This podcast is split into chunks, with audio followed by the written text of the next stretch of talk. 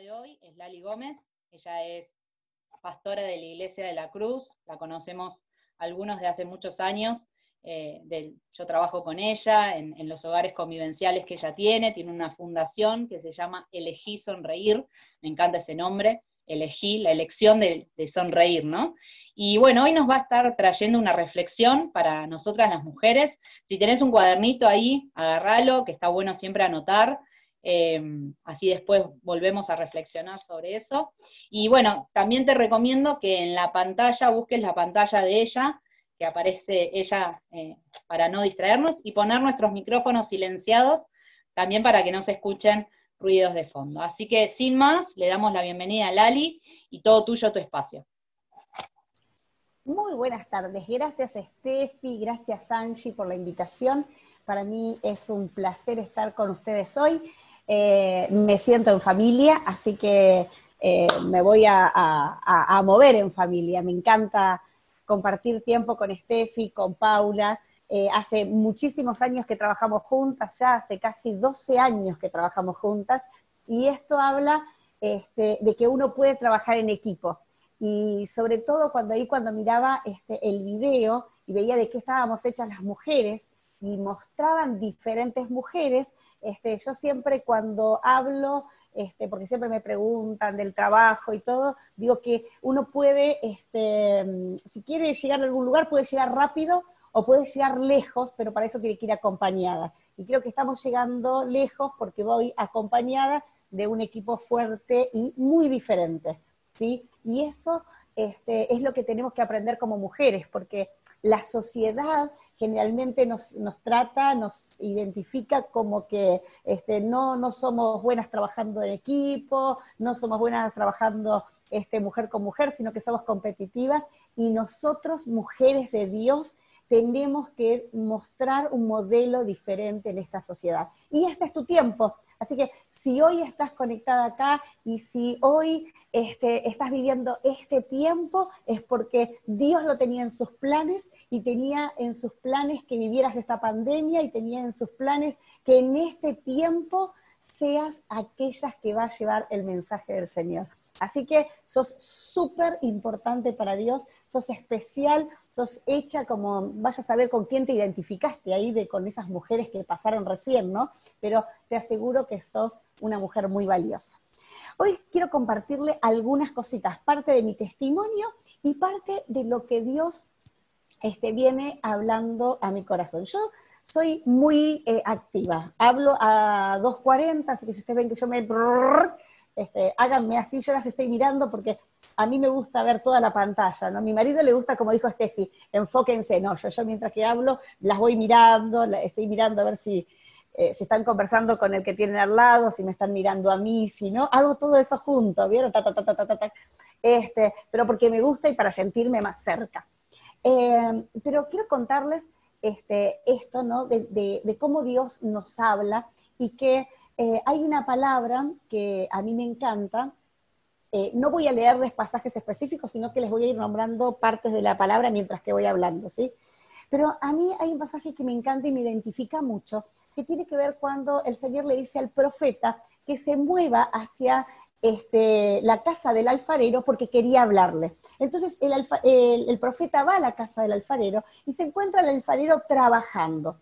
Entonces está trabajando ahí en, el barro, no sé si alguna de ustedes pudo ver cómo trabaja un alfarero, y si no sería bueno que ahora en la época esta tan de, googlear todo, ustedes lo busquen, porque es interesante ver cómo el alfarero trabaja el barro. Eh, yo tuve la oportunidad de verlo ahí en, en, Tierra Santa y me llamó muchísimo la atención, porque siempre me gusta buscarle una enseñanza a todo, y dice que eh, cuando el, alfarero estaba trabajando y cuando estaba casi terminando, dice que la pieza que tenía en sus manos se echó a perder y él comenzó a hacer otra tal cual él creía que era mejor. les doy una traducción del Ali, ¿no? Después lean la historia. Entonces dice que él estaba trabajando, se echa a perder y saca una nueva versión. ¿Qué es lo que me encanta a mí de esto? Que Dios siempre quiere sacar de mí una nueva, mejor versión. Él siempre quiere trabajar con nosotros para sacar una mejor versión de nosotros. Entonces, cuando pensamos que estamos casi terminados, ¿viste? Cuando vos decís, ya está, ya está, ya la pasé, ya está, ya está, Pastora Angie, ya está, eh, ya la superé, este año cuenta conmigo, estoy pila, me voy a poner, de repente viene una situación y te quebraste todo y quedaste desparramada en la cama y, ahora qué grúa te levanta, ¿no? ¿Viste? Que, no sabemos qué hacer, qué oración. Y a mí este, me encanta entender esto porque Dios quiere sacar una nueva versión y eh, su palabra, por eso te digo que voy y vengo, este, dice que este, Él no va a darte una mayor prueba que vos no puedas superar. Así que tranquila, si estás desparramada, no te hagas problema, ahora entre todas vamos a armar una grúa, te vamos a levantar y sacudirte de ese lugar y te vamos a sacar adelante. Él te quiebra porque quiere sacar una mejor versión. Entonces, a mí me pasó este año, yo les quiero contar mi experiencia para que para compartírselas a ustedes, porque claro, viste, cuando siempre cuando te presentan una mujer fuerte, bárbaro, exitoso, todo bárbaro, entonces uno dice, ay, wow, qué bien. Mira, yo quiero decirte que Dios trabaja conmigo todos los días. Y en este tiempo, este año 2020 para mí era maravilloso. Eh, comencé, terminé el año pasado comprándome dos boletos ya para este año, viajaba, iba a hacer un curso a Guatemala, me iba a Miami a hacer eh, otro curso porque soy coach, psicóloga social, entonces estoy eh, em, siempre enganchada en cursos y me estaba yendo, este, me llegan invitaciones de esas iglesias grandes, viste, que vos decís, wow, qué bueno, esto, esto te, te, posiciona, ¿viste? Entonces las iglesias grandes me habían invitado, tenía una agenda jugosa, espectacular, bárbaro, y llega el 15 de marzo, el 16 de marzo, el 17 de marzo, yo viajaba el 20 y pico de marzo, creo que era el 20, que viajaba, sí, el 20 viajaba, porque creo que fue el 19 que el presidente dijo cuarentena, aislamiento social, no sale nadie. Bueno, este, llamé a la compañía de aérea porque dije, bueno, cambio el viaje de Guatemala, que era ahora para, para dentro de, no sé, unos días, ¿no? Eh, nos avisaron a todos que íbamos a ir pero bueno, viste, llevamos 180 días, creo 181, no sé, más o menos. Entonces yo, ¿qué me pasó? Yo dije, Señor, ¿y ahora qué voy a hacer? ¿Qué voy a hacer ahora? Porque tengo, tenía todo preparado, todo, todo, todo. Y este, entré como en una crisis, ¿viste? Entonces, siempre Dios me lleva ahí, ¿no? Entonces, cuando estaba casi todo armadito, ¡paf! Te quiebra Dios. ¿Por qué? Porque Él quería sacar una mejor versión de mí. Entonces, Dios me dice, Mm, mira, ¿sabes qué? El tema no es hacer, no te preocupes en lo que vas a hacer, vamos a trabajar en tu ser. Y yo dije, ¿en mi ser otra vez? ¿Otra vez? Sí, ¿qué me falta? ¿no? Porque uno dice, este, bueno, o, capaz que vos te pensás, bueno, ya estás, sos pastora, ya está, ya está, ya está, ya, ya, las pasaste todas. No, no, ¿qué, ¿qué me falta? ¿Hay algo más que me falte? Y él empezó a decirme, vamos a trabajar en tu ser. Bueno, adentro de casa, todos en familia, gloria a Dios, con el marido las 24 horas del día, algo maravilloso, yo que uno estaba acostumbrado, 31 años de casado, pero hay que estar todos los días con tu marido, todos los días, ¿no? Eh, tus hijos, tus hijos jóvenes, los más chicos, no sé, cada una tendrá su, su, ¿no? su familia, y el perro, todos acá dentro de casa, todos acá, todo el día, las 24 horas, Gracias a Dios yo tengo una casa de dos pisos, así que podíamos subir y bajar un poco más, pero eh, yo soy, como les dije, inquieta, así que empezamos a hacer cosas. Claro, yo siempre digo, Señor, yo quiero tener un aprendizaje, porque y vos me dijiste que ibas a trabajar en el ser, entonces, ¿qué hacemos? Entonces empecé a, dar vuelta a la casa, empecé a ordenar, empecé a limpiar, empecé a, a ver. Y empezó Dios a hablarme en estas cosas cotidianas que hacemos nosotras las mujeres. Una de las cosas que primero hice fue eh, meterme a, ordenar la cocina. Y ahí está con lo que Steffi le decía, esas cosas que no usamos, ¿no? Claro, vos ahora fuiste y buscaste algo que decís, ah, esto no uso. Pero viste cuando vos te pones a limpiar la alacena o el bajo mesada, y yo no sé si, vos te diste cuenta, pero cuando yo empezás a sacar para limpiar el bajo mesada, cuando de repente encontraste una cucarachita, por ejemplo, ¿viste? No sé, capaz que no, pero a mí me pasa que encuentro cucarachitas cuando no son cucarachotas, ¿no? Bueno, entonces empiezo a, ordenar y empiezo a darme cuenta que tenía tantas cosas ahí adentro. Y es más, viste que vos tenés como no sé el bajo mesada, pero viste que vos tenés una parte del bajo mesada y tenés como una parte del bajo mesada, ¿no? Es, esa muy abajo de la bajo mesada. Esa que, que prácticamente, decime para qué tenés las cosas que tenés ahí atrás. O sea, usas la misma olla siempre, el mismo tupper siempre, usas siempre la... ¿Para qué tenés eso que tenés allá atrás? Para juntar mugre. Porque cuando yo empecé a sacar todo del bajo mesada, me di cuenta que tenía tupper sin tapas, por ejemplo. ¿Para qué? O, por ejemplo, me empecé a dar cuenta que tenía, no sé, como 30 frasquitos de mermelada lavados. ¿Te pasó? 30 frasquitos. Me dice mi marido, ¿por qué todos esos frasquitos de, de vidrio ahí adentro? Y porque en algún momento, viste, voy a hacer una mermelada. ¿Cuándo? Si no tenés un minuto. Bueno, pero alguna reunión de mujeres vamos a decorar el vasito. Me dice, mi amor, pedirle un, frasquito a cada una. Pero dice que uno lo guarda, lo guarda. ¿Y por qué? ¿Por qué lo guarda? Entonces, empecé a sacar, y ni te digo todo lo que encontré, ¿no? Ya te digo. O sea, mi bajo mesada ya en el fondo había de todo. Había cosas que hacía rato también no lavaba, así que hasta tenían un poquito de grasa ahí abajo. Y, me, y en esas conversaciones siempre, viste, que, esas palabras que se lleva tiempo, ¿no? Mi marido dice, viste, por eso las cucarachitas te llegan, porque esas cosas que tenés como por allá atrás, viste, muy allá atrás. ¿Para qué las tenés? Y claro, yo me quedé pensando, ¿viste? Me quedé pensando, bueno, paso del sector cocina, me voy al, a la habitación. Y ahí me hizo acordar quién fue la que dijo, creo que dijo Valeria, creo que se llamaba la que dijo la del pantalón blanco, ¿no? Era ella. Ah, empecé a ordenar el placar, chicas. Qué bárbaro, nosotros nunca, vieron que nosotras siempre tenemos esta, este, en el lenguaje incorporado, no tengo nada que ponerme.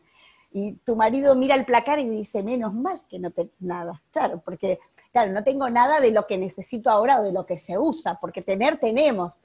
Pero claro, no solamente tenemos eso, sino que tenemos esa, ese pantalón blanco que hace 10 años y que claro, este, yo tengo 52, les voy a decir.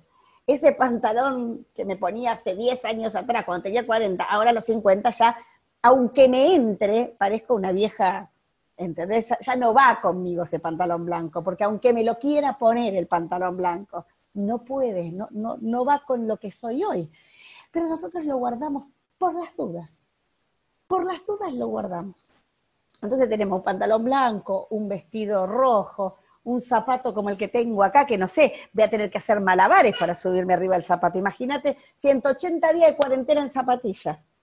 Claro, porque ni siquiera el culto, ¿viste? Cuando vos ibas al culto usabas aunque sea un taquito así, pero ahora este, ¿cómo hago para subirme arriba de esto? No, zancos voy a tener que usar para... No, no, ni siquiera. Entonces, em, claro, empecé todo esto y digo, Señor, ¿qué me querés decir con todo esto? Y Dios me había dicho que Él quería trabajar en mi ser, ¿viste? Que te dije. Y Él me dijo, eso quiero, quiero que empecemos a trabajar y a limpiar esas áreas de tu vida que fuiste en la vida cotidiana, en lo de todos los días, empezaste a guardar. Y que claro, no son malos, porque cuando vos guardabas tus frasquitos de mermelada ahí, no era, los guardabas para algo bueno. Pero ¿sabés qué pasa? No podés vivir de, lo que pasó, no podés vivir eh, de cosas que no sabés para qué las tenés. Vos para que yo pueda volcar lo nuevo, tenés que hacer una limpieza de todo eso viejo. Y también esto de que uno no puede vivir de las glorias pasadas. Porque claro, cuando yo me ponía ese pantalón, ¡ja! ¡Qué bien me quedaba ese pantalón, ¿no? Pero ahora ya no tengo para ese pantalón. Primero porque te dije, porque ahora los cincuenta y pico ya las carnes no son iguales, son diferentes. Entonces tenés que usar otro tipo de pantalón, ¿viste?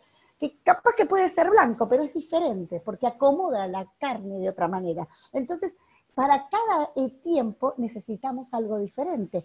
Y en lo espiritual es igual. Aquella gloria pasada que viviste, que fue del Espíritu, y que vos te quedaste con eso y la tenés atesorada en tu vida ahí porque la tenías, porque recibiste de Dios. Y Dios te dice, mira, yo quiero hacer algo nuevo en vos, pero hasta que no largues eso, no vas a poder. Y entonces, claro, ahí mi esposo, porque acá siempre viene mi marido a darme esa palabra de alguien, me dice, viste, saca un poquito, así te compras algo nuevo. Claro, cuando él me decía eso y después yo lo comparaba con lo que Dios me decía, era esto. Dios quería darme algo nuevo, pero no me puede dar algo nuevo porque no tiene lugar. ¿Cómo te voy a comprar algo si no vas a tener lugar para ponerlo en el placar? Me decía mi marido. ¿Dónde? No, lo puedes comprar. Entonces, bueno, cuando él me dijo eso, aproveché, chicas, le digo que saqué bastante para que vea que me quedó libre y para que se dé cuenta que no. Pero Dios quiere trabajar en nuestro ser. Y para trabajar en cada uno, o sea, por lo menos, yo no sé si esa palabra para ustedes, ¿eh? yo les digo que Dios me la dio a mí. Y hoy se las comparto al que entre el poncho, que se lo ponga, si quiere hoy, no hay problema. Pero esto, que Dios quiere trabajar, pero a veces no puede porque tenemos atesoradas cosas que no es que sean malas, pero que son glorias del pasado. Dios quiere seguir trabajando en nuestras vidas. Él me dijo, yo tengo algo nuevo, quiero trabajar en tu ser, quiero seguir trabajando y quiero formarte para lo nuevo que viene. Todo, todo lo nuevo trae una crisis, pero quiero decirte una cosa, que la crisis puede verse como una oportunidad. No necesariamente la crisis es algo malo, sino que tenemos que ver esto como algo bueno. Entonces, este tiempo, un tiempo diferente, un tiempo donde quizás no, estamos acostumbradas a, o las primeras reuniones así por Zoom nos causaban como algo raro. Yo te digo que lo raro va a ser cuando tengas que volver al culto y tengas que, por ejemplo, cambiarte las alpargatas que tenés puesta ahora o las pantuflas, ¿viste? Porque ahora de la cintura para arriba estamos todas lindas, pero de la cintura para abajo que no se nos vaya a caer la cámara, ¿no? Porque no quiero saber cómo estamos. Entonces te vas a tener que acomodar de nuevo. Entonces primero te costó acomodarte a esto, pero ahora después te va a acomodar el, tiempo que tenés para ir hasta el, hasta el templo, volver. Entonces Dios me habló mucho y me dijo, vamos a seguir trabajando en el ser. Así que Dios siempre quiere trabajar en el ser. Dios siempre quiere trabajar en nuestras vidas. Por eso, como les dije, me encanta pensar en esto del alfarero, que Él me vuelva a decir una y otra vez, que cuando creemos que somos una vasija terminada, cuando creemos que ya está, Él nos vuelve a crear, a quebrar, para sacar una nueva versión de nosotros. Eso es la palabra que Dios me dio en este tiempo y quería compartírselas porque creo que muchas de nosotras tenemos que estar trabajando y aprovechar al máximo este tiempo de estar en casa, para trabajar en las áreas de nuestra vida, en trabajar en la comunicación entre nosotros, con nuestros hijos, con nuestro esposo, y para poder tener una comunicación asertiva, para poder relacionarnos bien, para poder ser eh, eficaces en esas cosas, tenemos que trabajar en limpiar lo interior, lo que no se ve, esas partes de, la alacena profundas, esas que te tenés que tirar al piso como me pasó y tenía que meterme medio así de cabeza abajo yo le hago toda la seña, ¿no? Vieron que me cuesta mucho, ¿no? Quedarme quieta. Meter la cabeza ahí y sacar para qué, para que todo lo nuevo de Dios pueda venir.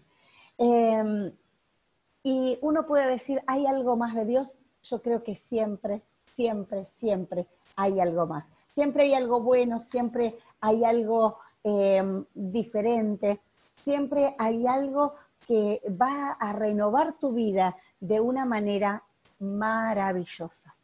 Tal vez también este tiempo es un tiempo para trabajar algunas áreas de nuestra vida que tal vez quedaron inconclusas o quizás en algún momento no pudiste resolver. Quizás este tiempo sea bueno para relacionarte e intimar con Dios. Saben que cuando conocí a Dios, eh, el primer tiempo de mi relación con Dios, yo llegué a una, iglesia muy pequeñita, en realidad la iglesia era una iglesia bautista muy grande, que había, se había causado una división, había habido un problema entre, entre la gente de la iglesia y se había retirado la mayor cantidad de personas eh, porque hablaban algo de la renovación del espíritu. No, no viene mucho al tema, pero lo que quería compartirles era que eh, yo me quedé en ese lugar, bueno, llego a ese lugar, un lugar chiquito, y había quedado un remanente de hombres y mujeres que oraban y pedían que Dios obrara de una manera milagrosa. Entonces, como en la iglesia bautista no te permitían levantar las manos, no te permitían aplaudir, no te permitían, hace más de 30 años atrás, no te permitían hacer nada de eso, eh, mi pastor lo que me guiaba era que intimara con Dios, que lo mejor que podía hacer era buscarlo en la intimidad de mi habitación y que Él iba a manifestarse sobre mi vida en la intimidad. Y esto es lo que quiero decirte, que en la intimidad el Señor va a mostrarte, va a hablarte y va a trabajar en tu vida de una manera que no te lo imaginas. Así que este tiempo, quizás también para muchos de nosotros, para muchos este, de las personas que dicen haber conocido a Dios, eh, se nos ha apartado tal vez del líder espiritual, de aquel que, podíamos agarrar todo el tiempo, porque Él quiere eh, darte algo nuevo y quiere mostrarte que puede hacer con vos una mujer poderosa. Cuando me encontré con Dios eh, por primera vez, bueno, no soy argentina, soy uruguaya, así que hay algo que nos une también con la familia acá, Pateta nací de una mamá muy joven, tenía 17 años mi mamá cuando, cuando quedó embarazada de mí, y mm, en ese tiempo no era como ahora, que estaba tan naturalizado que una joven tuviera este, una hija. Entonces, ella decide tenerme, pero la obligan a casarse, y al poco tiempo mi papá la abandona.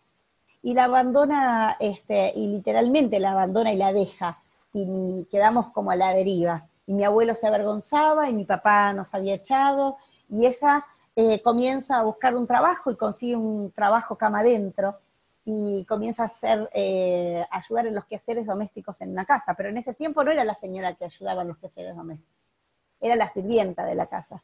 Entonces me crío como la hija de la sirvienta. Y mm, eh, mi mamá se enamora de uno de, los hijos de esta señora y empieza a tener una relación sentimental con él y se juntan, empiezan una, una familia pero este hombre empieza a cuidarme, a mimarme, a jugar conmigo y sin darme cuenta, eh, él empieza a seducirme y comienza a abusar sexualmente de mí cuando yo tengo cinco años.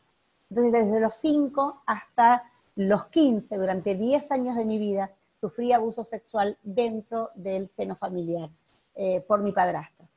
Eh, cuando hoy eh, trabajamos, ustedes saben que la fundación nuestra, no sé si saben, eh, trabajamos con sobrevivientes de abuso sexual y ahora eh, leo libros y todo, digo, para mi historia parece de librito, ¿no? Porque el, abuso se mantiene a través de la seducción, del chantaje, el silencio, em, la amenaza, y todas estas cosas las empecé a vivir a los cinco años. él me chantajeaba, él me amenazaba, él eh, era un violento psicológico, era un violento verbal, era un eh, ejercía violencia física también. Él nos decía que yo nos, nos, decía a mi mamá y a mí que no servíamos para nada, que éramos unas prostitutas, con otras palabras, que todo lo que teníamos era gracias a él. Y saben qué, durante 10 años, en realidad hasta los 18 años, yo crecí con esta mentira en mi mente, que no servía para nada, que eh, todo lo que tenía lo tenía gracias a él, que era una prostituta. Y todas estas palabras fueron marcando mi vida y el concepto que tenía como mujer. Así que me relacioné siempre de una manera muy fea con los hombres porque era lo que había aprendido y era lo que se me había enseñado. Me creí pensando la manera de que cómo lo podía asesinar, cómo lo podía matar, cómo lo podía envenenar, si le clavaba un cuchillo, qué era lo que hacía, porque yo quería venganza. Eh, él me decía que si yo hablaba nadie me iba a creer, que si yo hablaba él iba a matar a mi hermanito, que si yo hablaba iba a perderlo todo, que otra vez íbamos a volver a la calle. Entonces la culpa me hacía creer todas estas cosas y yo guardaba silencio y no decía nada, no lo compartía. Con mi mamá, si bien nunca le dije que era víctima de abuso sexual, lo que sí hacía, eh, él ejercía la violencia física y verbal eh, con ella y la psicológica de decirnos cosas. Entonces, ¿qué pasó? Eh, siempre mi mamá estaba buscando la salida a todo esto. Entonces fuimos a un banda, banda, a todo tipo de magia. En, Uruguay hay muchos brujos, hay mucho curanderismo, y fuimos a muchos lugares buscando la salida a esto que vivíamos. Así que eh, a los 15 años, eh, envalentonada por la bronca, el odio, el rencor y la sed de venganza que tenía, eh, me enfrento a mi abusador, a mi padrastro, y le digo que si me vuelve a tocar, lo mato. Esto hizo que él retrocediera, porque quiero decirles algo, cuando enfrentamos al abusador, como el abusador no es un enfermo, sino que es un psicópata, es una persona que está buscando a la víctima, una presa, lo elige, si nosotros le decimos enfermo, le estamos sacando responsabilidad, no, la, sabe lo que hace, él dejó de abusarme pero me dijo, no vas a tener novio, no vas a salir, no, te voy a, no vas a ser feliz ni nada.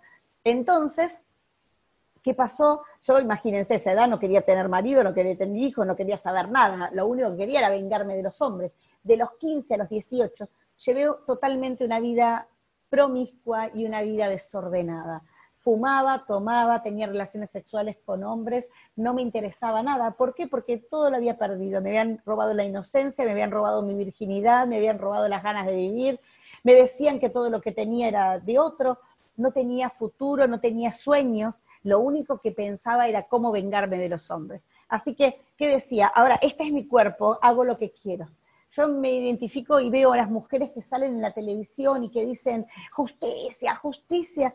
Yo sería una de ellas si no me hubiera encontrado con Dios, porque yo entiendo lo que realmente sienten, esa sed de venganza, que en realidad cuando yo estaba, salía y decía, este es mi cuerpo, hago lo que quiero, en realidad me estaba autoflagelando y alimentando más esa sed de venganza. En realidad, en lugar de traer satisfacción y que eso cesara, lo que hacía era secarme cada vez más por dentro. Pero Dios siempre llega a tiempo y por eso en esta era de que ahora se hace todo por, a través de la computadora y la televisión y cuando me invitan digo sí quiero porque a través de un programa de televisión es que conocí al Dios que hoy conozco. Em, había un programa en ese tiempo que se llamaba Club 700 y mostraba la transformación de las vidas de las personas. Y yo pensé que era mentira, que era más de todo lo que estaba acostumbrada a ir. En todos lados me cobraban, nos pedían plata, hicimos trabajos, comprábamos, mire, eh, hace muchos años, bidones de agua bendita de un santo eh, las que son mayorcitas, ¿se acuerdan de Olmedo que hacía el Mano Santa? Bueno, yo iba uno como ese. Existían mujeres, existen. Por eso es necesario que entiendas que este es el tiempo que Dios te está llamando para que te levantes de tu lugar y lleves la claridad y la luz a muchas mujeres que en busca de la salvación, en búsqueda de eh, apagar el dolor, van a tantos lugares, a tantos chantas que les cobran, les piden cosas, cuando nosotros tenemos la llave de la verdad. Por eso es tan importante que entiendas que Dios quiere usarte a vos. A mí, sí, a vos, y que estás esperando que, que, cambies, que limpies, que ordenes tu interior para darte algo nuevo, para llenarte de su presencia y que puedas salir a entregar el mensaje más poderoso que existe. Vi un programa de televisión, dije vamos a ir, mi mamá dijo vamos, mi padrastro dijo que no, entonces yo dije vamos y eh, me encontré en una reunión de oración de muy poquitas personas que todos los miércoles se reunían a orar. Eh, algo me llamó la atención. Estas mujeres se preguntaban, me, preguntaban mi nombre, me reconocían cuando venía, me preguntaban cómo me había ido en la semana y no me pedían nada. Simplemente me sonreían, este, me daban un abrazo este, y se interesaban por mí, me decían, voy a orar por vos. Cada miércoles, desde el año 85, eh, esto eh, sucedía. De repente, un día hacen una oración y dicen, si vos querés conocer a Dios, en realidad lo hacían todos los miércoles porque yo era la única nueva, pero ese día algo me dijo, ¿y si probás? No te piden plata, eh, no te piden nada a cambio, ¿qué hay?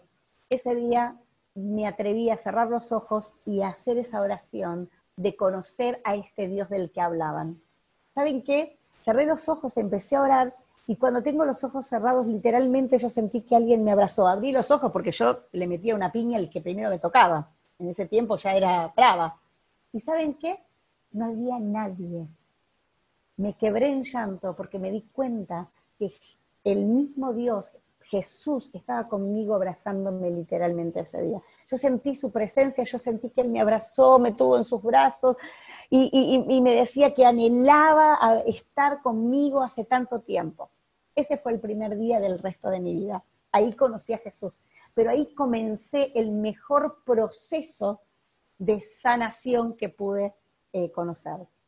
Empecé, primero estaba re contenta porque me iba al cielo y lo que pensaba eh, era que mi padrastro se iba al infierno, les voy a ser sincera. Lo primero que pensé, yo me voy al cielo, y al infierno, gloria a Dios, la justicia de Dios.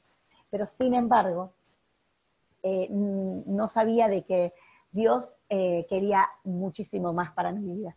Y empezó, empecé a involucrarme y a leer la palabra de Dios. Lo primero que leí fue Filipenses, que dice, pero cuantas cosas eran para mí ganancia, las he estimado como pérdida por conocer el amor del Señor. Y cuando conocí el amor de Dios, cuando hablo de su amor, yo digo lo que me conquistó fue su amor.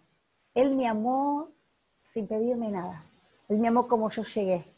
Él me amó, me amó y, y demostró que me amó siempre, pero que Él es un caballero, que Él no iba a hacer nada que, que yo no le permitiera hacer, sino que Él iba a ir ingresando en mi vida, tanto y en cuanto yo se lo fuera permitiendo. Y Él empezó a obrar en mi vida y yo empecé a intimar con Él. Y por eso vuelvo a lo que te decía antes, a intimar. ¿Sabes qué? para poder conocer a la otra persona, cuando vos tenés una amiga o cuando vos te casás o cuando te pones de novio, querés pasar tiempo con la otra persona, porque lo querés agradar, porque querés saber qué lado le gusta, qué color preferido tiene, qué película le gusta ver, qué música escuchar, y querés estar tiempo con él. Bueno, cuando vos, si vos querés más de Dios y querés que Él te agrade a vos y que vos le agradarlo a Él, tenés que intimar para que esta relación comience a ser fluida y las cosas comiencen a suceder. Y así fue. Empecé a buscarlo en la intimidad. Y yo me decían que había más. Y yo decía, si hay más de esto, más de lo que yo había sentido, porque yo lo sentí, quiero más. Entonces, Dios me empezó a hablar y me habló en primero una palabra que empezó a resonarme, perdón. Y yo decía, sí, Señor, yo acepto tu perdón, sí, perdóname por esto. Y empecé a pedirle perdón por, porque fumaba y, dejé el cigarrillo de un día para el otro, gracias a Dios y porque tomaba, y porque me había acostado con un montón de chicos, y porque eh, era mentirosa. Y, cuando terminé de pedir todo esto, perdón, seguí escuchando la palabra perdón, perdón. Y Dios eh, empezó a, me empezaba a venir la cara de mi padrastro. Y yo decía, no, estoy loca, estoy loca, estoy loca. Entonces, eh, una vez, otra vez, otra vez, así fui a mi pastor y le digo, mira, Edgardo, me está pasando esto, yo estoy orando, quiero más de Dios, y me viene la palabra perdón y me viene la cara de mi pero yo no siento perdonarlo, porque, no sé, no sé si te pasó, pero viste que vos todo lo querés sentir, vos querés atravesar todo por tus sentimientos, y sobre todo las mujeres, nosotras queremos sentir todo. Viste, la pastora dice, chicas, vamos a hacer una semana de evangelismo. Ay, no, pastora, yo no lo siento. A mí Dios me llamó a, no sé, pintar arbolitos. No, no, pero no lo tenés que sentir. Vamos a hacer una, semana de... No, pero no, no, no. Entonces, yo fui con esto al pastor y le digo, no lo siento. Y él me dijo, ¿y qué vos quién te dijo que los cristianos tenemos que sentir? Y, yo digo, ¿cómo? Todo. Dice, no, no, los cristianos nos movemos por obediencia. Y te voy a explicar algo, me dijo. La Biblia dice que si te pegan en esta, ¿qué tenés que hacer? Poner esta. Y vos qué decís, de acá, cristiana, pero no sonsa, ¿no? ¿No decís eso? ¿Cuántas veces lo escuchaste? cristiana, pero no son no, no, no, tampoco. No, no, nosotros nos vamos por obediencia. No vas a sentirlo, no vas a sentir perdonar. Tenés que hacerlo, es una decisión. Y te voy a decir una cosa más, no lo vas a sentir, es una decisión y es un autorregalo. Es algo que vos te vas a regalar. Y, bueno, todo esto me causó una crisis terrible, me fui a mi casa enojada, dije, están todos locos, tienen razón los evangélicos, mirá lo que me dice, el hombre que me abusó, que me sacó la infancia, que me robó la inocencia y lo tengo que perdonar. Claro, me fui recaliente en casa. Pero después me puse a pensar, no, si él no me dijo nada, yo esto lo empecé a sentir cuando yo estaba sola en mi habitación hablando con Dios, Dios me decía, no, no tenía nada que ver el pastor, era lo que Dios me estaba porque yo estaba intimando con él. Entonces me enojé con Dios ahí y empecé a, bueno, a pedirle más. Y él me decía, más, perdón, me decía, perdón. Hasta que un día dije, bueno, hoy decido perdonar. Mira, no sé cuándo fue. Yo me levanté con muchos días diciéndole, hoy decido perdonar, hoy decido perdonar. Y un día me di cuenta que cuando me levanté y vi a mi padrastro, que vivía con él, por supuesto, él estaba ahí, me di cuenta que lo había perdonado. ¿Por qué? Porque tomé la decisión ese día me sentí libre, me sentí sin algo encima, fue maravilloso. Entendí que había algo más. Y seguí buscando de Dios. Y Dios me mostró tres cosas. El perdón, me dijo que me había perdonado para amar, me di cuenta de que, eh, que tenía que amar, ¿cómo te lo digo? A ver, amar a mi padrastro, pero no amar a mi padrastro para amarlo, sino leyendo su palabra, entendí que la Biblia dice que el Señor vino a buscar todo lo que estaba perdido. todo lo que estaba perdido, sí, todo, todo. Todo, todo. Sí, todo. Me vino a buscar a mí, que era mentirosa, que fumaba, que tomaba, que tenía relaciones sexuales, que mentía, que hacía un montón de cosas. Me vino a buscar, que también era víctima de abuso, pero también. Entonces, no que lo tenía que amar para tener una relación, no, no, que lo tenía que amar para que, porque él también era víctima de lo que estaba viviendo legalmente tiene que pagar, tiene que ir preso, tenemos que hacer la denuncia, ¿sí? Que les quede claro toda esa parte. Pero en la cárcel que alguien le predique, porque también necesitan conocer al Señor. Jesús vino a buscar todo lo que estaba perdido. Creo que Dios en ese tiempo ya me estaba preparando para lo que estamos haciendo hoy, ¿no? De llevar un mensaje de salvación a todos y para el pastorado. Y me enseñó también que el perdón viene enganchado el amor y que del amor viene enganchado el servicio. Si el Señor me perdonó y me enseñó a perdonar, si me amó en gran manera, Dios me manda a servir a otros. De nada sirve mi vida si no está el servicio del el Señor para bendecir la vida de otros. Así comencé a, caminar en el Señor y Dios cada día renueva y restaura mi vida. Mi padrastro falleció el último año vino a la iglesia, no sé si conocí a Dios, pero estuvo.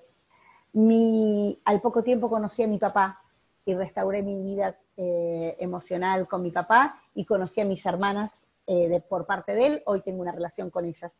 Llevo 31 años de casada, tengo dos hijos varones como hijos biológicos, porque Dios no pone parches y me quiso mostrar eso. Yo pensé que los hombres estaban para ser destruidos, para arruinarles la vida, para matarlos pero me dio dos hijos para eh, eh, mostrarme que el amor de Dios es maravilloso. Y así eh, puedo decirte que Dios fue armando mi vida. Hoy, después de 23 años en el ministerio, Dios sigue trabajando con mi vida. Dios sigue mostrándome que quiere una mejor versión de mí. Dios sigue hablándome en mi interior y sigue trabajando con áreas de mi vida. Hoy sigo necesitando que Él meta la mano hasta lo profundo. Por eso me gusta ver cómo trabaja el alfarero y me encanta tomar esa palabra para mí. ¿Por qué? Porque en, lo cotidiano, en, la vida de todos los días, en las relaciones que tenemos todos los días, mm, recibimos heridas, recibimos eh, frustraciones, tenemos, fracasamos en algunas áreas de nuestra vida, pero Él siempre quiere sacar una mejor versión. Y no somos una obra terminada, sino que somos una obra en construcción. Y Él sigue sacando una nueva, mejor versión. Así que cuando creo que estoy terminada, me apareció esta pandemia y me dijo, te vuelvo a quebrar porque quiero seguir trabajando en tu ser. Algo que aprendí, Él nunca, nunca va a hacer algo sin que vos se lo permitas. Él siempre va a trabajar en tu vida tanto y en cuanto le permitas que obre. Por eso yo no creo que hoy sea casualidad que estemos en esta reunión, este viernes, que te hayamos tenido que cambiarlo por una y otra cosa, sino que Dios preparó este viernes para que vos estés acá porque Él quiere seguir trabajando en tu vida. No importa la cantidad de años de cristiana que tengas, no importa que seas joven o seas mayor, no importa qué rol ocupes dentro de la iglesia, lo importante es que puedas entender que Él quiere sacar una nueva, mejor versión de vos. Y que para eso quizás estás casi terminada y decís, mira que soy una joyita ya para poner, a mí cuando fui a ver al, a este hombre que estaba trabajando ahí en, en, ay, se me traban las palabras, en la Tierra Santa, tenía una vitrina y tenía muchas vasijas tenía algunas, y eso también a veces lo, lo, cómico de todo esto, ¿no? Todas somos diferentes. Y vos ves las vasijas, algunas son flaquitas, larguitas y boconas. Otras son anchotas y boconas. Otras son anchas con boca chiquita. Son todas diferentes, pero vasijas al fin. Algunas son rústicas y otras son súper brillosas, porque algunas también las lleva al horno para que queden como la tacita de Paula, que no la quiere que se derrompa para que sea así como muy delicada, te mete en el horno. Entonces, si vos querés ser esa delicadita, te va a meter, no solamente te va a quebrar, sino que te va a meter en el horno. Pero yo puedo asegurarte que Él quiere una mejor versión de vos. Y Él está trabajando, y si vos se lo permitís, Él lo va a hacer con tu vida como lo hace cada día con la mía.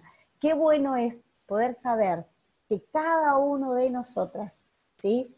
Eh, en sus manos podemos ser una vez más barro, él es el alfarero, trabaja, trabaja y nos hace lucir. Algunas estaremos en la vitrina, ¿sí? Y seremos utilizadas cada una para algo diferente. Algunas llevan agua, otras son para el horno, otras son para estar arriba del fuego y otras, si las pones en el fuego, se quiebran rápido.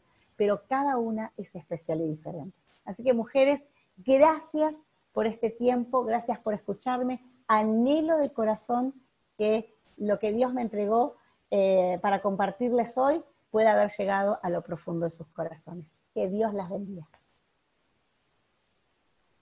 Wow, Lali, qué, hermosa palabra, la verdad.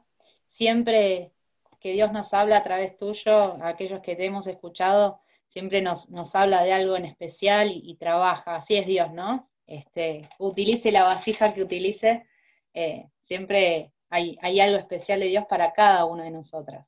Eh, siempre los temas no es, bueno, en general, para, no, Dios nos habla seguramente en algo especial para cada una.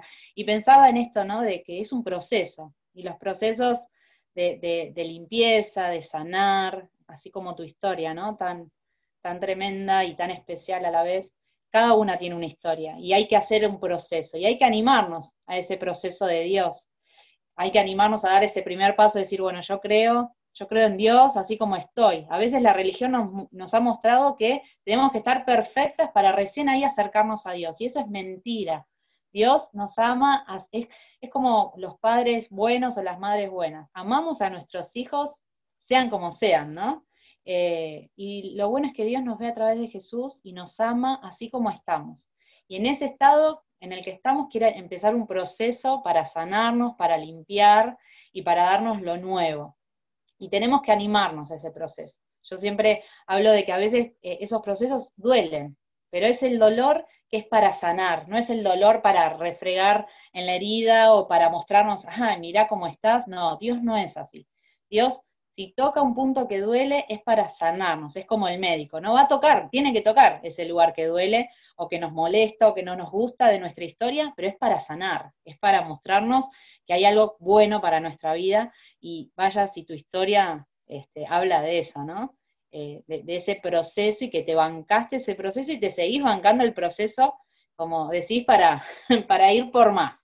Siempre hay algo más, siempre hay algo bueno, como dice la Biblia, que Él nos va perfeccionando hasta que Él venga, me encanta eso, ¿no? Como que siempre hay algo bueno, no es que, uy, siempre hay algo más que tengo que hacer para eh, ser mejor, no, no, siempre hay algo bueno de Dios para nosotras. Así que qué bueno este tiempo. Eh, Lali, una eh, de las preguntas que me animo a hacerte es, ¿por dónde nos recomendás que arranquemos? ¿no? Este, seamos viejas en, Dios, ¿no? O recién hoy nos estemos animando. En esto de, buscar en la alacena, viste que cuando seguimos con el ejemplo de la alacena o el placa, ¿por dónde pensás que está bueno arrancar en esto de de estos procesos, ¿no? Sí, yo creo que lo primero que tenemos que identificar es que es necesario. Lo primero que tenemos que hacer antes es estar, estar dispuestas. Por eso yo decía, Dios nunca hace nada que nosotros no le permitamos. Entonces, bueno, lo primero que tengo que estar y tener en claro es, estoy dispuesta. cuando, cuando, cuando me dispongo, yo voy a abrir y hay que sacar todo. Entonces, eh, no sabemos qué es lo que va a aparecer. Lo de adelante siempre es lo que está bueno, como decía, es lo que usas siempre, ¿no? No hay problema. El tema es que te animes a ir a lo profundo. Este, y, eso, bueno, cuando yo cuando hablaba del alfarero, cuando trabaja, le echa mano, eh, él lo que está buscando es que no haya ninguna piedrecita en, en, el barro, porque eso hace que se quiebre. Entonces, también vamos a la alacena, es lo profundo, no está a simple vista. Entonces, hay que ir hacia adentro. Y cuando sabemos que, vos decís atrevernos, ¿no? Pero cuando decimos, bueno, me atrevo y empiezo a ver que, hay cosas que realmente no, no, están buenas, que duelen mucho, sobre todo el pasado, ¿no? Que, duele, que quizás ya la tenemos clarísima por dónde tenemos que ir, pero no, mejor eso no lo voy a tocar porque así estoy bien. A veces mis pacientes vienen con algunas de estas cuestiones. No, ¿para qué arranqué terapia si tengo que sacar estas cosas? Me hubiera quedado como estaba. ¿Qué nos recomendás eh, frente a esto que sabemos que va a haber cosas que van a doler o que no van a estar buenas, pero eso nos impide también lo nuevo de Dios. Yo creo que siempre los procesos los tenemos que iniciar con alguien, entonces necesitamos siempre estar afianzados a esa persona de confianza. Yo tenía mi pastor que cuando yo abría un poquito iba corriendo y entonces él me daba la palabra justa y me alineaba, me acomodaba. Yo me volvía re enojada, pero él me alineaba. Entonces, cuando me va, la persona que te ama te alinea. Entonces, tenés que tener un referente siempre, siempre. Y, que, y no buscar la perfección del referente. Porque a veces decimos, ah, no, pero no, no. Eh, está puesto por Dios para bendecir nuestras vidas. Bien. Y alguna que otra pregunta más. Eh, yo pensaba, bueno, si hace tiempo que quizás vengo en estos procesos, ¿cómo me doy cuenta si, si hay algo más de, que, tengo que sanar? ¿O cómo me doy cuenta si quizás estoy estancada? ¿no? inclusive en esto de lo nuevo de Dios, ¿cómo darme cuenta? Si quizás estoy siempre en la misma, si, no sé, ¿cómo en esto también tu experiencia ya en, el liderazgo también, cómo darte cuenta? Yo no creo que tiene que ver con las actitudes también, porque Em, si de repente, como yo, hice un chiste, pero si la pastora nos llama, nos invita a algo, y yo siempre tengo una queja, este, si algo que pasa, eh, no, ahí ya me estoy dando cuenta que algo está pasando, no estoy dispuesta y disponible para lo que Dios tiene nuevo. Y lo otro es que eh, siempre lo nuevo va a ser desafiante. No es que voy a entrar en lo nuevo y va a ser, ah, no, ay, qué lindo lo nuevo. No, no, siempre lo nuevo va a ser desafiante. Entonces, tengo que animarme a, es como cuando me voy a tirar del, del tobogán, trum, me tengo que tirar. Entonces, de a poquito tengo que animarme a hacerlo y pensar esto de que, eh, viste que yo decía, cuando parece que estoy terminada, me vuelve a quebrar. No es que estoy terminada, nunca somos un producto terminado. Entonces, este, y vuelvo a repetir, siempre con el referente. Yo tengo que tener a alguien al que ir a preguntarle. Entonces, eh, pastora o mi líder, no sé cómo es que se manejan ustedes, por ejemplo, eh, ¿qué estás viendo? Eh, ¿Y cómo son mis actitudes frente a? Entonces, por ejemplo, la comunicación asertiva, ¿cómo me comunico con el otro? Aprendí a decir esto sí, esto no, porque yo puedo decir, bueno, esto no lo entiendo. Entonces, aprender a comunicarlo también, ¿no? Sacamos que no lo entiendo y mi líder me va a guiar para que yo pueda salir adelante. Bien, y sabes que pensaba en esto que decís mucho de, buscar el referente, buscar aquel de confianza, que yo me anime a, contar lo más íntimo. Pero muchas veces nos pasa que decimos, bueno, es entre Dios y yo, ¿no? Yo me arreglo con Dios, o Dios a mí me va, me va a decir lo que yo tengo que trabajar, no necesito contarle a un otro. Y, y yo lo observo mucho que, que a veces pasa con las mujeres. A las mujeres nos cuesta por más que, no sé, tengamos amigas o todo bárbaro, pero en lo íntimo a veces también nos cuesta, y con los líderes también. Y decimos, bueno, esas cosas íntimas con Dios, Dios y yo, ¿no? Las resuelvo con Dios, digamos. Pero ¿vos recomendás eso nada más? No, por eso te digo, o sea, yo, cuando conté de mi proceso, yo te contaba, en la intimidad buscaba a Dios y con mi pastor iba y me acompañaba. ¿Por qué? Porque yo necesito tener un referente que, sea el que, eh, me, ponga en evidencia lo que hago, que ponga en evidencia mi accionar, eh, que pruebe mi carácter, que pruebe mi actitud de servicio. Yo hablé perdón, amor y servicio. Estoy disponible. Entonces, yo voy sanando y el, eh, quien es mi guía, mi, pastor, mi líder, me va a ir acompañando en eso y va a ir probando a ver qué es lo que sucede. Entonces, necesitamos sí o sí del otro. Siempre necesitamos del otro. Mira, a mí me gusta, cuando hago referencia a esto, eh, eh, Lázaro. Jesús hizo resucitar a Lázaro y le dijo sal fuera. Y él salió, pero, le, pero no, no, no le dijo desatate, le dijo al otro, desátenlo. O sea, siempre vamos a necesitar del otro. Jesús lo podría haber hecho, es más, podría haber salido sin nada, pero salió de una manera porque teníamos que atravesar ese proceso. Entonces necesitamos del otro para que, para que nos desate, vamos a decir. Eh, Bien. Vuelvo a la, a que Sí, es excelente esa imagen de Lázaro, es, muy linda y, muy gráfica esto que estás diciendo. Y esto que decías de la frase, eh, justamente en, los jóvenes eh, de la semana pasada usamos esta frase, ¿no? De, justo hablábamos del relacionamiento y decíamos, si querés llegar rápido, anda solo, pero si querés llegar lejos, anda acompañado, ¿no? Y para algo también Dios nos pone una comunidad y, y como decías también, hoy estamos acá reunidas y quizás muchas es la primera vez que están con nosotros, pero para algo estás acá también, es para sentirte acompañada y que, y que sepas que, como está diciendo Lali, no somos perfectas, también tenemos nuestros procesos, también estamos trabajando cosas aún y siempre va a ser así, pero estamos para acompañar, para acompañarnos y es necesario. Y el enemigo de nuestra vida, que es el diablo, nos quiere aislar, ¿no? Nos quiere sola, nos quiere eh, en nuestra casa ahí eh, que, no hablemos con nadie, que no nos relacionemos, no, pero mira lo que estás haciendo, cómo vas a decir esto, si vos el otro día a tu esposo le dijiste tal cosa, muchas veces nos juega la cabeza también, ¿no? Eh, o, no, ¿cómo le vas a contar a Lali, o cómo le vas a contar a Angie, o cómo le va... a mí me ha pasado, no, Steffi, lo que pasa es que vos, con la vida que tenés, vos no me estás entendiendo. Y yo digo, si supieras que esas cosas que me estás contando las viví y cómo las superé, tendrías que, ¿no? Y a veces a los líderes se nos ve como, wow, el líder, y no, vos no entendés, no, y no es así. Tenemos, quizás estamos un poquito más adelantados en ciertos procesos, pero nunca dejes de comunicarte porque pensás que no. Bueno, por eso dije al principio, ¿no? O vos hice esos chistes de que, bueno, estar en cuarentena y estar con el marido todos los días, ¿no? Esos chistes que hago, pero que tienen que ver con esto, de que eh, son procesos en los que atravesamos y que tuvimos que aprender y que los tuvimos que este, em, eh, pasar, atravesar y que seguramente ah, eh, los pasamos tuk, tuk, tuk, tuk, tuk, pero somos personas todos y todos necesitamos de un otro también. A mí, eh, yo estoy haciendo ahora un curso, estoy aprendiendo un montón de cosas porque estamos hablando de la cosmovisión, ¿no?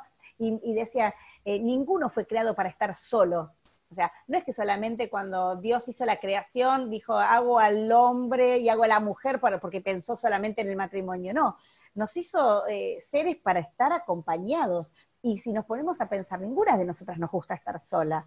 Es más, siempre añoramos tener una amiga eh, y una persona de confianza. Entonces tenemos que aprender a tener personas de confianza que también este, nos, eh, nos, den, nos digan las cosas que no nos gustan escuchar no solamente las que, sino las que no nos gustan escuchar, esas de que, mira, necesitas esto, y también escuchar del otro este, las miserias y aprender a acompañarlo. Entonces, yo al principio dije, somos un grupo de mujeres, ¿qué se dice la sociedad de las mujeres? Nos dicen que no podemos estar juntas, que no podemos compartir, que no porque eso es lo que se dice, se rumorea, o que el chusmerío nace en las mujeres. No, nosotros tenemos que cortar con eso debemos decir, no, nosotras somos diferentes. Siempre me gusta poner esto de que nosotras que trabajamos las tres juntas somos tan diferentes, ¿no? Este, y aprendimos a relacionarnos y a hablar y a, acompañarnos y, acompañar este, las diferencias, porque también las diferencias son buenas. Entonces, este, que uno hable lo que, lo que lo frustra, lo que le cuesta, lo que le duele, lo que eh, le hace sentir mal o, o que está doliendo con un otro, también te hace bien para crecer. No es, eh, la sociedad nos hace, entender que si vos contás tus miserias es como que te estás rebajando. No, no, no. Una debilidad. uno grande, una, mujer grande es la que puede decir exactamente lo que, lo que le duele. Y, y no pensar que la otra me va a fallar. Yo siempre digo que antes de pensar, cuando nosotros pensamos que el otro me va a fallar, en realidad es porque la que está fallando soy yo. Porque si me lo contaran, entonces yo sería la que reaccionara de esa manera. Entonces, digo, no, yo no voy a reaccionar así porque yo voy a marcar la diferencia. Entonces, el otro también, no, no juzgarlo por lo que yo haría. Bien. Y por último, vaya si son procesos, todo esto que estamos hablando, ¿no? Y, un día a día, animarnos día a día. Y por último, pensaba en esas tacitas que mostraron en, en el juego, ¿no? Esas tacitas lindas, delicadas, y, y, que a veces no nos animamos a usar, yo soy todo lo contrario, yo todo lo lindo, lo caro, lo, pongo todos los días porque para mí todos los días son para celebrar y, para que lo usen y si se rompe, renuevo, porque me encanta eso. Pero a veces, volviendo al ejemplo, ¿no? A veces eh, esas cositas lindas, eh, esas cosas eh, especiales, no nos animamos a usarlas, ¿no? Y esto que decías, lo nuevo de Dios. Y a veces Dios quiere eso, eso para tu vida, eso que, que, es lindo, que es bueno, que quizás es un talento, una vez que sanó, ¿no? Que quizás sanó, te está restaurando, te está mostrando que se puede una nueva vida, aparece eso lindo también. Y a veces, por temor a que se rompa, ¿no? Por temor a no que algo pase de nuevo malo, mejor lo guardo, mejor lo cuido y queda ahí escondido. Y la Biblia también habla de que la luz es para mostrarla, no la vamos a estar tapando. ¿Qué, qué nos puedes decir de eso, Lali, para terminar? Yo creo que a veces uno lo mezquina también, porque a veces te trae tanta satisfacción que en lugar de darlo a otro, me lo quedo para mí, ¿no? Es mío, mío, mío. Eh, y a veces tiene que ver con nuestra historia también. Eh, eso me hace acordar a otras cosas, ¿no? Que, por ejemplo, eh, me he comprado perfumes y no los usaba porque se gastaban. Y sí, el perfume se gasta, chicas, se gasta. Este, pero seguramente cuando se gaste voy a recibir uno nuevo. Entonces, gastémoslo tranquila. De lo nuevo de Dios tiene que ver con esto, para ser compartido, para dar y eh, a nosotros se nos, eh, se nos compara siempre como que hay este, em, como el río de Dios, ¿no? Y el agua estancada se pudre. Entonces, para que pueda seguir siendo fresca y renovada, tenemos que dar, o sea, recibimos y tiene que salir. Este es el, el, el digamos, y el movimiento tendría que ser este, ¿no? Viene y lo damos. Pero mm, cuesta. Por eso necesitamos a alguien que nos acompañe en estos procesos y no sentir, este, no sentirnos que nos están eh, apretando, sino por el contrario, que nos están haciendo relucir. Wow, el agua estancada se pudre, me encantó. Bueno, y ahora sí, le damos el lugar a Angie para que nos haga el cierre de este tiempo. Cuando escuchaba esto último que hablaban, me acordaba de, del principio del reino de Dios que dice, dando se recibe, ¿no? Y a veces nos quejamos que no recibimos cosas buenas o que nuestra vida siempre tiene cosas negativas, y bueno, quizás tendríamos que revisar un poco el cómo andamos en el dar, ¿no? Porque eso se cumple siempre, ¿no? En, cada vez que uno da algo, lo que sea, eh, siempre viene la retribución, siempre, ¿no? Eh, en mil cosas, ¿no? A veces, no sé, Lali habló de perfumes que a todas nos gustan, pero el hecho de dar algo material, por ahí no vuelve algo material, pero sí vuelve, no sé, un montón de cosas, este, eh, sentimentales, eh, emocionales, eh, no sé, la, que, la palabra que quieran poner, pero siempre algo vuelve porque eso es el principio que, ha dejado Dios para, para aquellas personas que, lo amamos y que tenemos una relación con Él. Pero quizás hoy te, conectaste por primera vez y, y, escuchás algunas cosas y decís, ay, por favor, como decía Lali cuando, cuando conoció a Dios, ¿no? Que creo que a todas nos pasó decíamos, pero esto es tan loco, ¿cómo? ¿Cómo de perdón, perdonar algo tan terrible, olvidar? O sea, yo sé que algunas de ustedes que se habrán conectado por primera vez hoy, este, estarán, se habrán quedado con estas cosas, ¿no? Decir, pero no puede ser, no puede ser que eso sea así, porque muchas veces uno tiene que pasar por la experiencia, ¿no? El poder e, empezar a experimentar estas cosas, el, el poder creer, de a poquito, en que, che, esto, ¿será que es así realmente? ¿Será que yo puedo ser sanada de esto que me dolió tanto? ¿Será que puedo olvidar? Eh, ¿Será que puedo, no sé, que esto que me está diciendo esta persona, que, no conozco, nosotros la conocemos, sabemos su experiencia, la conocemos a su familia, pero quizás vos que por primera vez la ves, por ahí te cuesta un poco creer en que esto sea real, pero por lo menos a mí me ha pasado en todo en la vida de que uno tiene que darse el tiempo para experimentar las cosas, no dejarlas ahí diciendo, esto no es así, sino poder experimentar, ¿no? Y yo hay algo que estoy compartiendo mucho, es que nos están dando tanta información hoy, de tantas cosas, tantas cosas terribles, y muchas veces la escuchamos y la creemos, aunque sea terrible, aunque sea no nos sirva de nada, aunque la creemos. Entonces, yo te animo hoy a, a poder considerar lo que escuchaste, ¿no? A poder decir, che, y si esto es verdad, si esto es así, si yo puedo ser sanada, si yo puedo llegar a perdonar, si yo puedo hacer ese espacio en mi vida para que vengan otras cosas, a lo mejor hasta cosas que, has estado buscando, ¿no? Y a lo mejor cosas que ni siquiera te has dado la oportunidad para decir, voy a recibirla, voy a, voy a esperar que lleguen a mi vida. Así que te dejo como, como consigna eso, ¿no? A dejar la interrogante abierta y, y si esto es real, ¿no? Y nosotros, la que tenemos una, una experiencia con Dios, te podemos decir que sí, que esto es real que Dios sana, que Dios restaura, que Dios retribuye, ¿no? Muchas cosas que hemos vivido en la vida y que hemos perdido, que uno dice, ¿y ahora quién me devuelve? ¿No? ¿Quién me devuelve la infancia que perdí? ¿Quién me devuelve? yo te puedo decir, Dios te la devuelve. Dios te la devuelve de mil maneras, eh, pero tenés que darle la oportunidad. Así que te bendigo,